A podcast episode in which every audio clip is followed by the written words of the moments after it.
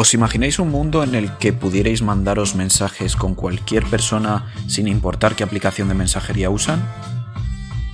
Un mundo en el que pudierais compartir fotos, en el que pudierais actualizar vuestro estado y compartir lo que está pasando sin importar qué plataforma o red social utilizan vuestros contactos.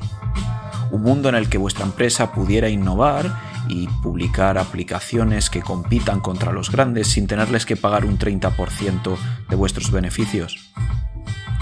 Bueno, pues hoy la Comisión Europea nos ha sorprendido a todos con una serie de recomendaciones que van a hacer eh, y quieren proponer para que sean ley en el que quieren obligar a que estos silos, estos grandes tecnológicos y estas grandes plataformas eh, estén obligadas a ser interoperables eh, con otros servicios.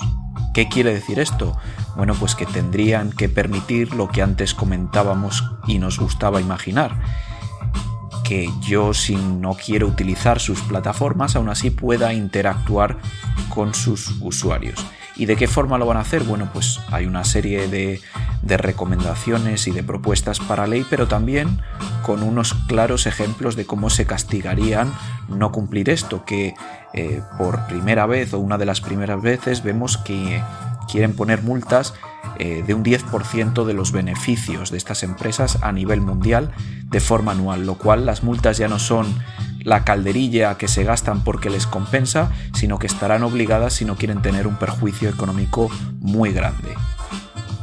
Eh, me gustaría ver cómo continúa esto adelante, pero creo que es una de las noticias más importantes del año porque puede cambiar completamente el panorama tecnológico y de las grandes plataformas, abrir el mercado a que todos podamos competir en igualdad de condiciones y abrir a la innovación.